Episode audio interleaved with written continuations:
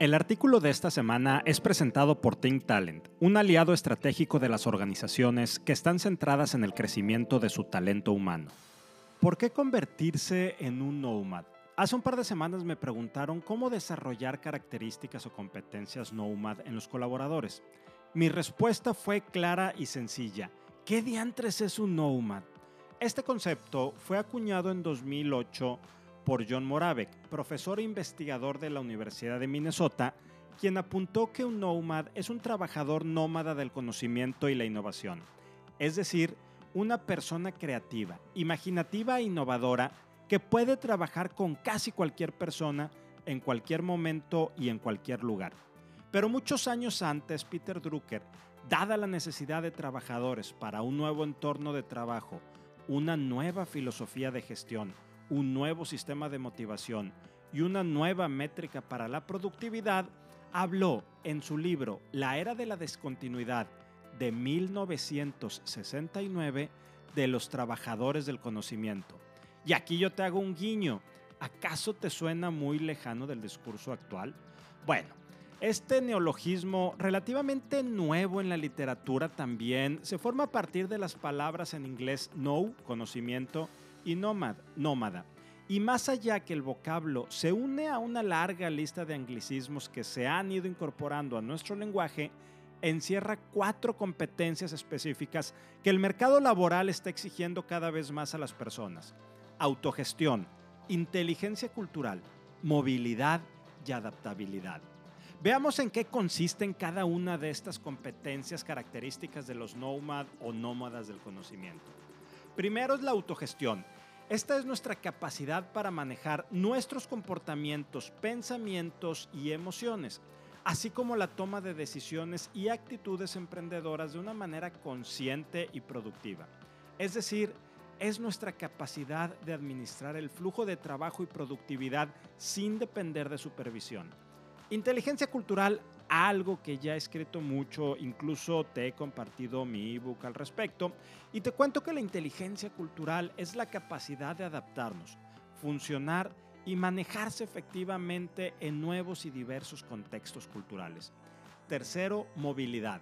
La movilidad implica un alto nivel de dinámica de conocimiento, buenas habilidades para el pensamiento crítico, el pensamiento estratégico y el análisis de riesgo. Y finalmente, la cuatro de estas competencias de los nomads es la adaptabilidad. Significa tener flexibilidad para manejar el cambio, ser capaz de hacer malabarismos con múltiples demandas y adaptarse a nuevas situaciones con ideas frescas o enfoques innovadores. La intuición de Drucker en 1969 se hizo realidad y los trabajadores del conocimiento representan hoy en día la nueva ventaja competitiva en la gestión estratégica y el desarrollo de las empresas. Los nomads son aquellos trabajadores del conocimiento que desarrollan estas nuevas competencias de autogestión, inteligencia cultural, movilidad y adaptabilidad. El reto para personas y organizaciones son varios. Por motivos de espacio y de tiempo, me permito enumerarte dos.